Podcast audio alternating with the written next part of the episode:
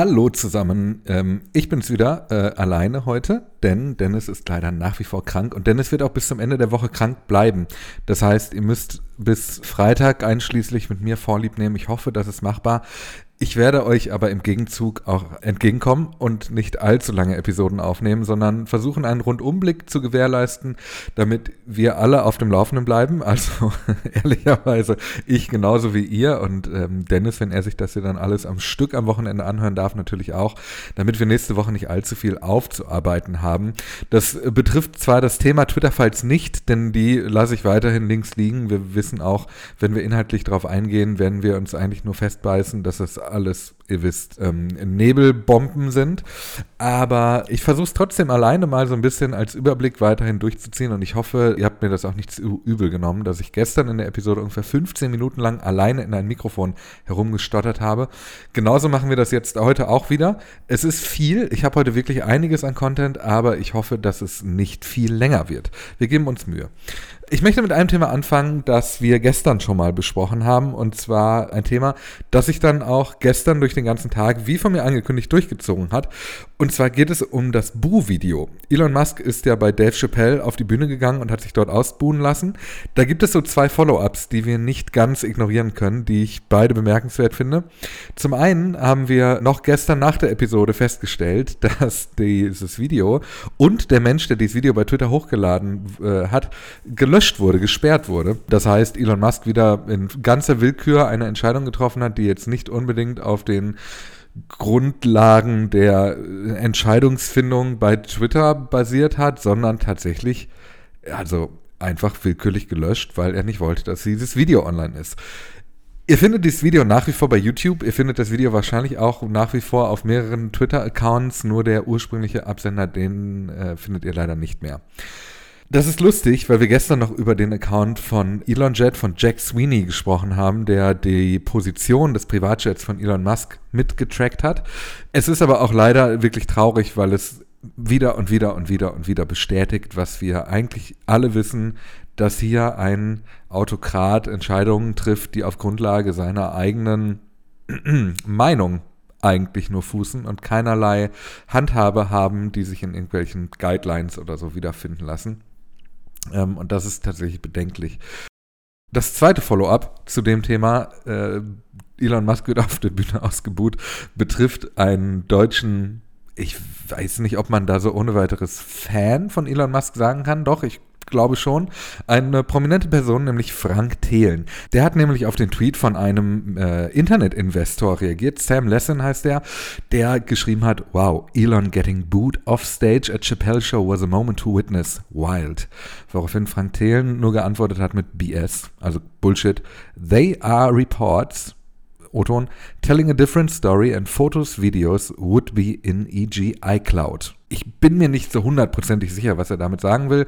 Ich strenge mal eine Interpretation an und behaupte, er meint damit, dass es äh, Reports gibt, die eine andere Geschichte erzählen, so viel ist klar, und dass es wahrscheinlich dann Fotos und Videos geben müsste, die in der iCloud liegen. Also, wie gesagt, ich weiß nicht so genau, was er damit meint. Da hat er die Rechnung allerdings so ein bisschen ohne Sam Lesson gemacht, der darauf nämlich mit einem Fragezeichen geantwortet hat und nur dahinter geschrieben hat, I was there?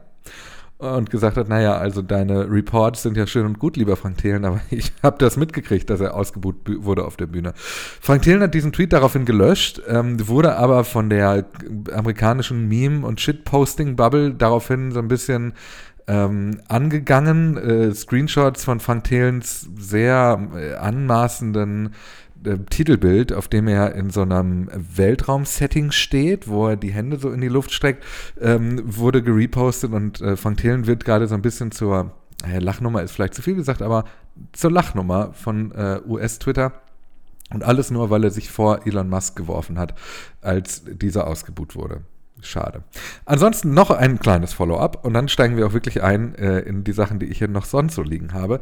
Ähm, ich habe ja gestern schon gesagt, dass die goldenen Haken so langsam ausgerollt werden und tatsächlich sind die jetzt auch in Deutschland angekommen. Gestern waren es noch Accounts wie Sony und Xbox. Heute sind es auch mehrere deutsche Accounts, wie zum Beispiel die Deutsche Telekom, die jetzt einen goldenen Haken hat, aber das ist noch gar nicht konsistent, wie dieser goldene Haken ausgerollt wird. Ähm, ich habe zum Spaß mal WDR eingegeben. Disclaimer, ich arbeite mitunter auch für den WDR, Dennis übrigens auch, und habe einfach mal WDR in die Twitter-Suche eingegeben und habe sechs Twitter-Accounts gefunden, von denen, die eigentlich alle verifiziert waren, als normale Medienmarken-Accounts verifiziert. Und von denen haben zwei goldene Haken, nämlich WDR aktuell und WDR 2. Vier andere, zum Beispiel WDR aktuelle Stunde oder WDR Westpol, haben aber nach wie vor noch blaue Haken. Das heißt, dieses Ausrollen der goldenen Haken passiert so nach und nach und nach und nach. Und es sind auch schon Screenshots durchs Netz gegangen, wo die NASA beispielsweise nach wie vor einen blauen Haken hat. Ihr erinnert euch, könnte bemerkenswert sein, vielleicht aber auch nicht. SpaceX aber tatsächlich schon den goldenen Haken bekommen hat. Der rollt sich gerade also offenbar aus und wir werden jetzt da darauf achten müssen, was das am Ende tatsächlich bedeutet. Ob die umsonst bleiben, diese goldenen Haken, oder ob man dafür dann irgendwann bezahlen muss. Das ist alles nicht so ganz klar, ehrlicherweise. Tatsächlich gibt es aber eine Neuigkeit, die eine amerikanische Bloggerin ähm, äh, geleakt hat oder veröffentlicht hat, in der es um Graduated Access geht. Ein Twitter-Feature, das kommen soll, die entsperrt werden sollen, sobald Menschen bei Twitter sich als Mensch verifiziert haben. Also hier wird geschrieben, dass Twitter diese Funktion unlockt, wenn sie confident sind, dass der Nutzer oder die Nutzerin ein Mensch ist. Also was das ganz genau bedeutet, weiß man nicht so genau. Äh, vor allem heißt es aber, dass es nicht nur ein Twitter Blue Feature ist, sondern dass Accounts, die zweifellos Menschen sind, eine bevorzugte Behandlung bekommen. Und diese bevorzugte Behandlung heißt zum einen, dass der Content dieser Menschen sichtbarer ist, das heißt weiter oben gelistet wird und hier steht drunter, and you will appear in search results and trends. Und das ist sehr bemerkenswert, sehr erstaunlich, weil wir ja über die Einschränkungen dieser Amplification gesprochen haben, über die Einschränkungen, wie hier in der Vergangenheit, und das waren ja diese Twitter-Files auch, wie in der Vergangenheit Inhalte und Tweets vom Algorithmus sozusagen kassiert wurden, äh, nicht weiter ausgespielt wurden und gebremst wurden. Jetzt soll es so werden, dass das die Normalsituation ist, also normale Tweets, solange ihr nicht sicher als Mensch verifiziert seid, wie auch immer das äh, aussieht, werden nicht mehr in Suchergebnissen und Trends ausgespielt und angezeigt. Und das als Your Content will be more discoverable, finde ich eine sehr, mm, sehr diplomatische Formulierung für die Tatsache, dass, wenn ihr euch registriert, ihr erstmal ein Schattendasein fristet, bis zu dem Moment, wo Twitter davon überzeugt ist, dass ihr Menschen seid. Das ist eine sehr beängstigende Entwicklung, denn tatsächlich wissen wir nicht, ob diese Überprüfung, ob echte Menschen hinter den Accounts stecken, ob die nicht auch in irgendeiner Weise gefärbt sein könnten. Das kann natürlich durchaus passieren, dass wenn Elon Musk ein, eine politische Agenda durchdrücken will, und es gibt durchaus Anlässe, diesen diese, dies zu glauben, dass es dann durchaus passieren kann, dass manche Accounts vielleicht mal ein bisschen länger brauchen, bis sie als Menschen tatsächlich erkannt oder äh, nachgewiesen werden, verifiziert werden. Und die andere Funktion, die mit diesem Graduated Access kommen soll, ist, dass man DMs an Menschen schicken kann, die einem nicht folgen, ohne gefiltert zu werden. Das ist jetzt gerade schon der Fall, dass du diese Filterfunktion in den DMs hast, wo vor allem sich Bots verhängen und Accounts, die einem nicht folgen und denen man auch nicht zurückfolgt. Das wird aber jetzt offenbar auch die Standardsituation bis zu dem Moment, wo Twitter confident ist, dass ihr Menschen seid.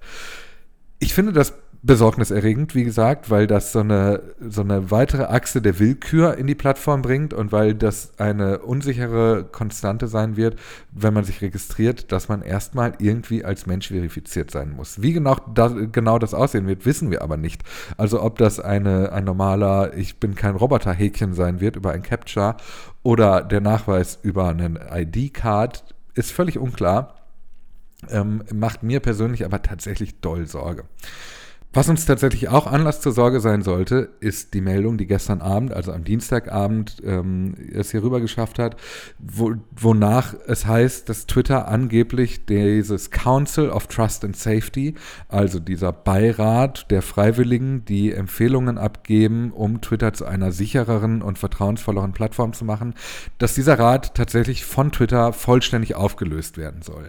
Das Gremium hatte gar keine Entscheidungsgewalt, war aber tatsächlich installiert worden, worden, um Empfehlungen auszusprechen, um die Plattform zu einem besseren Ort zu machen. Und wir hatten vor einigen Tagen schon mal darüber gesprochen, dass vier Mitglieder aus diesem Rat ähm, öffentlich bekannt gegeben haben, ihn zu verlassen, weil sie die Entscheidungen der neuen Führung bei Twitter so nicht mehr mittragen konnten. Jetzt wird dieser Rat vollständig aufgelöst und durch nichts ersetzt, was spannend ist, weil gleichzeitig Elon Musk ursprünglich mal vorhatte, so einen Rat grundsätzlich zu installieren, um große Entscheidungen zu treffen. Wir erinnern uns, die Entscheidung, ob Donald Trump zurückkommt, sollte eigentlich von so einem Council getroffen werden. Dann hieß es, dass dieses Council nur ein Beirat werden sollte und den tatsächlichen Beirat, den es schon seit 2016 gab, mit diesen 100 Mitgliedern, die gibt es jetzt auch nicht mehr. Das heißt, alles, was irgendwie an Beirat und an Empfehlungen und an ExpertInnen, Fachstimmen, die tatsächlich Einfluss auf die, auf die Content-Moderation, auf die Policy, Einfluss hätten nehmen können, die verschwinden alle und es wird immer dünner und es bleibt eigentlich am Ende nur noch übrig, wer ähm, oben entscheidet und das Geld hat, nämlich Elon Musk. Und dazu passt tatsächlich auch die andere Meldung, dass die Kommunikationsabteilung, die Pressestelle von Twitter in Deutschland vollständig entlassen wurde durch Elon Musk. Also das bedeutet, dass jegliche Kommunikation, die in Deutschland von der Plattform Twitter nun ausgeht und die ähm, Pressemitteilungen zum Beispiel verschickt, dass die alle jetzt erstmal von Dublin auskommen, dem äh, einzigen Twitter-Büro, das jetzt gerade hier existiert, das auch die Europazentrale eben von Twitter ist. Und dass de facto am Ende eigentlich nur noch Elon Musk die Entscheidung trifft. Also es bleibt bei jeder Entscheidung, die, die dort getroffen wird, am Ende dieselbe Aussage, alles wird abgeschafft, was irgendwie Elon Musk in die Quere kommen könnte, was wirklich, wirklich, wirklich schlimm ist. Apropos wirklich, wirklich schlimm. Auch das ist ein Thema, das nur schwer erträglich ist. Es geht um Joel Roth, der ehemalige Head of Trust and Safety von Twitter. Ähm, über den haben wir hier immer mal wieder gesprochen und ähm, äh, ich versuche das mal kurz zusammenzufassen. Elon Musk hat ihm in den letzten Tagen Pädophilie oder zumindest eine Nähe zu Pädophilie vorgeworfen, das auf Grundlage von uralten Tweets, ähm, hat ihn damit in einen Kontext gestellt, in dem er definitiv nicht zu suchen hat, was aber dazu geführt hat, dass ähm, Elon Musk de facto seinen Mob auf ihn gejagt hat. Jetzt gibt es Medienberichte, nach denen Joel Roth seine Wohnung verlassen musste aufgrund von Drohungen. Das berichtet zumindest CNN auf Bezug einer Quelle, die in seinem Umfeld, also in Joel Roths Umfeld, ähm, äh, sich bewegt. Das ist genau das, was wir immer befürchtet haben. Und das zeigt ganz genau, welche Macht auch tatsächlich diese Plattform gewinnen könnte, wenn das jetzt alles genauso weitergeht, wie wir das die ganze Zeit beobachten. Nämlich ein Mensch mit sehr viel Geld kauft eine Plattform, ein Mensch mit sehr viel Reichweite kauft diese Plattform und nutzt diese Reichweite, um Menschen, die ihm gefährlich werden, links und rechts einfach wegzuräumen. Und wegzuräumen hier in dem Sinne, dass er seinen Mob auf diese Leute hetzt, diese Menschen bedrohen lässt und das einfach so hinnimmt und that's it das ist das, wo wir jetzt gerade stehen an diesem Punkt. Tatsächlich gibt es dazu eine, eine bemerkenswerte Anekdote. Nachdem er ähm, Twitter gekauft hat im Oktober, ähm, war Joel Roth immer noch der Head of Trust and Safety von Twitter. Und Elon Musk wurde gefragt per Twitter zu Tweets, die Joel Roth veröffentlicht hat, in denen er sich klar gegen Donald Trump gestellt hat. Und Elon Musk hat dazu gesagt, We've all made some questionable tweets. Me more than most, but I want to be clear that I support Joel. Und diese, diese Haltung hat sich zum einen völlig gewandelt. Das lässt aber auch tief blicken, was da eigentlich hintersteckt. Zum einen, nichts von dem, was er sagt, kann tatsächlich für voll genommen werden. Wir können uns nicht darauf verlassen, dass irgendetwas von dem, was er sagt, ähm, äh, Hand und Fuß hat. Ist das eine. Zum anderen steckt aber auch drin, dass Elon Musk Entscheidungen wahnsinnig opportunistisch trifft, wahnsinnig impulsgetrieben und genauso, wie es ihm gerade passt. Das heißt, auch das haben wir hier schon oft gesagt, wir müssen aufpassen, welche Tweets eigentlich aus welcher Richtung kommen und was eigentlich der tatsächliche Nutzen, was die wirkliche Botschaft dieser Tweets sein könnte. Und in diesem Zusammenhang müssen wir genau darauf achten, dass wir da nicht in die nächste Falle tappen. Das einmal grundsätzlich gesagt. Ähm, dann ein Thema, das vielleicht ein bisschen lockerer ist, das äh, uns alle wahrscheinlich kurz beschäftigen wird und dann irgendwann bald nicht mehr. Wir haben ja schon darüber gesprochen, dass Meta, der Konzern hinter Facebook, Instagram, WhatsApp, arbeitet an einer Möglichkeit, Twitter anzugreifen, um das Publikum von Twitter einzufangen. Dennis hatte ja schon diese Meldung bei Facebook bekommen, wo gesagt wurde, hey, möchtest du nicht mal bei Facebook, einer tollen Plattform, die dir diese Möglichkeiten bietet, eigentlich mal sagen, was bei dir so los ist und deine Gedanken und Gefühle teilen. Das war das eine. Jetzt hat Instagram bekannt gegeben, dass sie das neue Feature Notes ausrollen werden. Das ist wirklich ein sehr kreativer Titel. Und was Notes ist, sind bis zu 60 Zeichen lange Meldungen, bestehend aus Text und Emojis, die ihr mit euren FollowerInnen teilen könnt. Ehrlicherweise nur mit euren Mutuals, also nur mit den FollowerInnen, denen ihr auch zurückfolgt. Und das wird denen dann angezeigt in der Inbox, also in dem Privatnachrichtenpostfach, oben drüber in kleinen Bubbles wie die Stories. Das heißt, de facto bekommt jetzt auch das DM-Postfach eine eigene Stories-Funktion, die aber nur aus 60 Zeichen Text besteht. Und ich glaube, ehrlicherweise ist mit dieser Erklärung auch schon alles darüber gesagt, ob das so richtig ist oder nicht.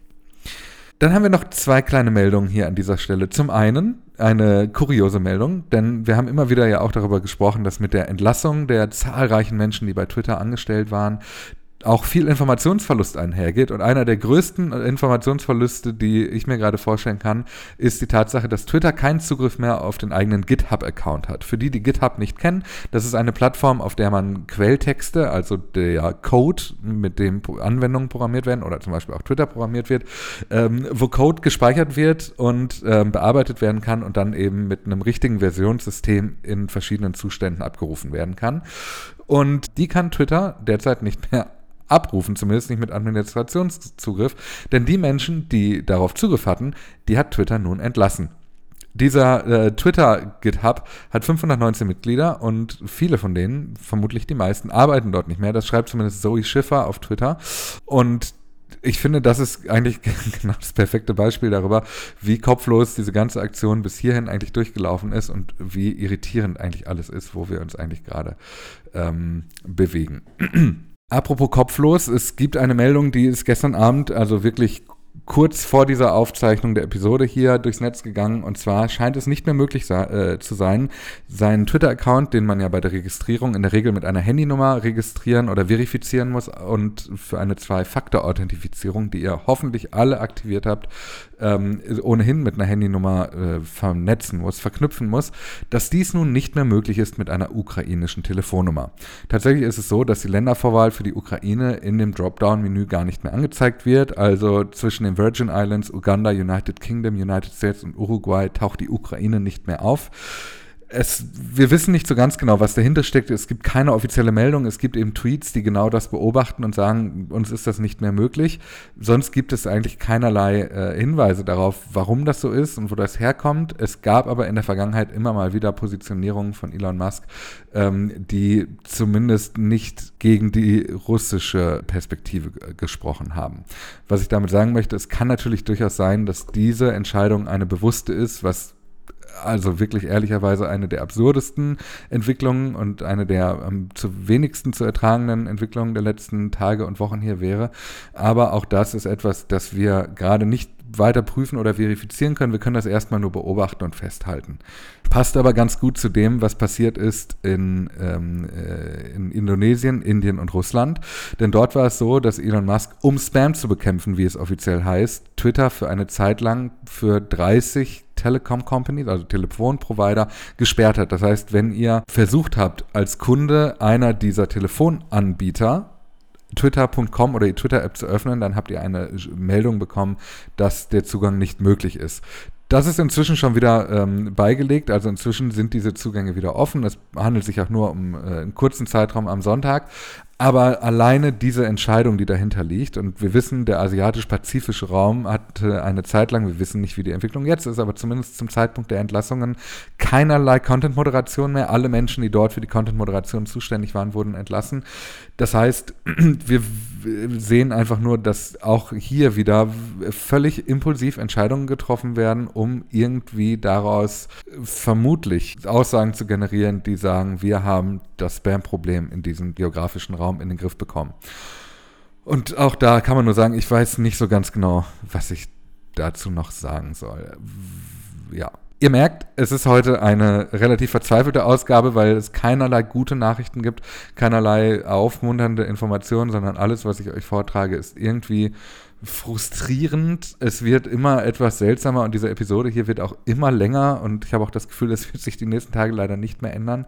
Aber ich, ähm, wir haben das versprochen, wir bleiben dran und ähm, dieses Versprechen halten wir natürlich. Es gibt aber noch eine Meldung, die den heutigen Mittwoch betrifft. Denn heute um 10 Uhr trifft das Landgericht Frankfurt eine Entscheidung. Der Beauftragte der Landesregierung gegen Antisemitismus in Baden-Württemberg hat zusammen mit seinem Anwalt Klage eingereicht gegen Twitter. Ähm, und es geht da um die Stay-Down-Regelung. Also die Frage, ist Twitter eigentlich dafür verantwortlich, auch reproduzierte Inhalte, die den Inhalten entsprechen, die gemeldet und dann entfernt wurden, dass die auch gelöscht werden müssen. Und da wird das Gericht heute eine Entscheidung treffen. Und der Anwalt von Dr. Blume, das ist dieser Beauftragte gegen Antisemitismus, das ist Chanjo Jun, der hat uns eine Sprachnachricht geschickt, um uns genau zu erklären, was da eigentlich gerade passiert und was da los ist und warum es so spannend ist, da heute mal drauf zu schauen. Und die hört sich so an. Hallo Gavin und gute Besserung, Dennis. In dem Prozess gegen Twitter geht es um die einfache Frage, ob sich Twitter an deutsches Recht halten muss. Das sollte offenkundig sein, aber vor allem, ob man es durchsetzen kann, wenn sich Twitter weigert, beharrlich weigert, deutsches Recht und europäisches Recht anzuwenden. Eine etwas komplexere Frage ist allerdings, was das dann bedeuten wird, wenn sie das Recht einhalten. Denn wir sind der Auffassung, dass bei rechtswidrigen Inhalten nicht nur eine Beseitigung, sondern auch eine Unterlassung die Folge ist. Und Unterlassung, das klingt so harmlos, das bedeutet aber ein Stay-Down für die Zukunft. Also die Sicherstellung, dass der gleiche und kerngleiche Inhalt auch in Zukunft nicht mehr auf Twitter durch den gleichen oder andere User veröffentlicht wird. Und diese Frage, wie weit das gehen kann, soll uns das Landgericht Frankfurt erklären. Twitter beruft sich da auf Unzumutbarkeit, sagt, das sei zu aufwendig, zu teuer, man könne kaum noch das Portal betreiben, wenn man jetzt Menschen mit Moderationsentscheidungen befassen müsste. Und das scheint ja auch die neue Linie zu sein von der neuen Chefin für Trust and Security, die sich ja auf die Fahnen geschrieben hat, solche Sachen künftig nur durch Algorithmen zu lösen, weil alles andere ein Irreweg von Twitter in der Vergangenheit gewesen war. Da erwarte ich mir also eine klare Ansage vom Gericht einerseits, dass es eine Rechtsverletzung gab, aber auch, dass Twitter einigen Aufwand auf sich nehmen muss, um deutsches Recht umzusetzen. Insbesondere also nicht so einfach davon kommt zu sagen, nee, das ist uns zu anstrengend, das wollen wir nicht. Da wird also von Twitter mehr zu erwarten sein. Da sind wir gespannt auf die Urteilsgründe morgen um 10. Ihr merkt, es könnte sehr spannend sein, da heute mal auf dieses Urteil zu schauen und sich zu fragen, was bedeutet das eigentlich für Twitter? Hat Twitter hier eine größere Pflicht zur Moderation, was ja einer der Punkte ist, die da auf jeden Fall drin steckt? Heißt das im Umkehrschluss vielleicht aber auch, dass die Inhalte tatsächlich stärker gescannt werden müssen? Und ist das eigentlich genau das, was ähm, äh, zielführend wäre? Ich finde, das ist eine sehr spannende Beobachtung. Wir sollten uns da ähm, nochmal in Ruhe Ruhe drüber austauschen, aber vor allem heute auf dieses Urteil schauen. Und zum Schluss des heutigen Tages habe ich tatsächlich eine Korrektur. Wir haben hier darüber gesprochen, dass Leslie Podesta offenbar eine Verwandte oder Angehörige von John Podesta, dem ehemaligen Stabschef des Weißen Hauses, sei. Das ist nicht so. Das hat sie jetzt auch nochmal klargestellt und hat erklärt, dass das eine QAnon-Erzählung ist. Also eine Erzählung, die aus dem amerikanischen Verschwörungsspektrum kommt. Wir möchten uns dafür natürlich entschuldigen, dass wir das hier so ähm, weitergeblubbert haben. Irgendwie scheint sich diese Information hier verhangen zu haben. Und ehrlicherweise zeigt das aber auch, wie schnell sich solche Erzählungen eben weiter verbreiten und auch weitererzählt werden. Ähm, also sorry dafür, das äh, stellen wir hiermit gerade und ähm, wir achten natürlich darauf, dass wir hier keinen Quatsch erzählen und prüfen auch alles mehrfach. Macht euch da bitte keine Sorgen, macht euch bitte auch keine zu großen Sorgen wegen Twitter. Es wird alles irgendwie wieder gut und weitergehen. Ich wünsche euch allen einen schönen Mittwoch und wir hören uns morgen früh wieder. Dann vielleicht mal mit besseren Nachrichten als heute. Tschö.